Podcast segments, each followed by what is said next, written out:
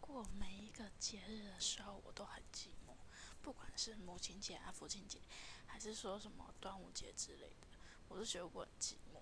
就是因为我觉得，就我个人觉得，每次节日就是要过逢年过节的时候，我都觉得很没有那个意思。就是以前小时候会觉得说，哎，可能过年呐，就有哎。可能就很期待收红包啊，然后放鞭炮什么的。可是越来越大，我就发觉说，其实过年逢年每逢过年过节，我都觉得就是每天要上班，每天要做一样的事情，就是每天在循环。然后我都觉得就是要自己一个人过，觉得很寂寞。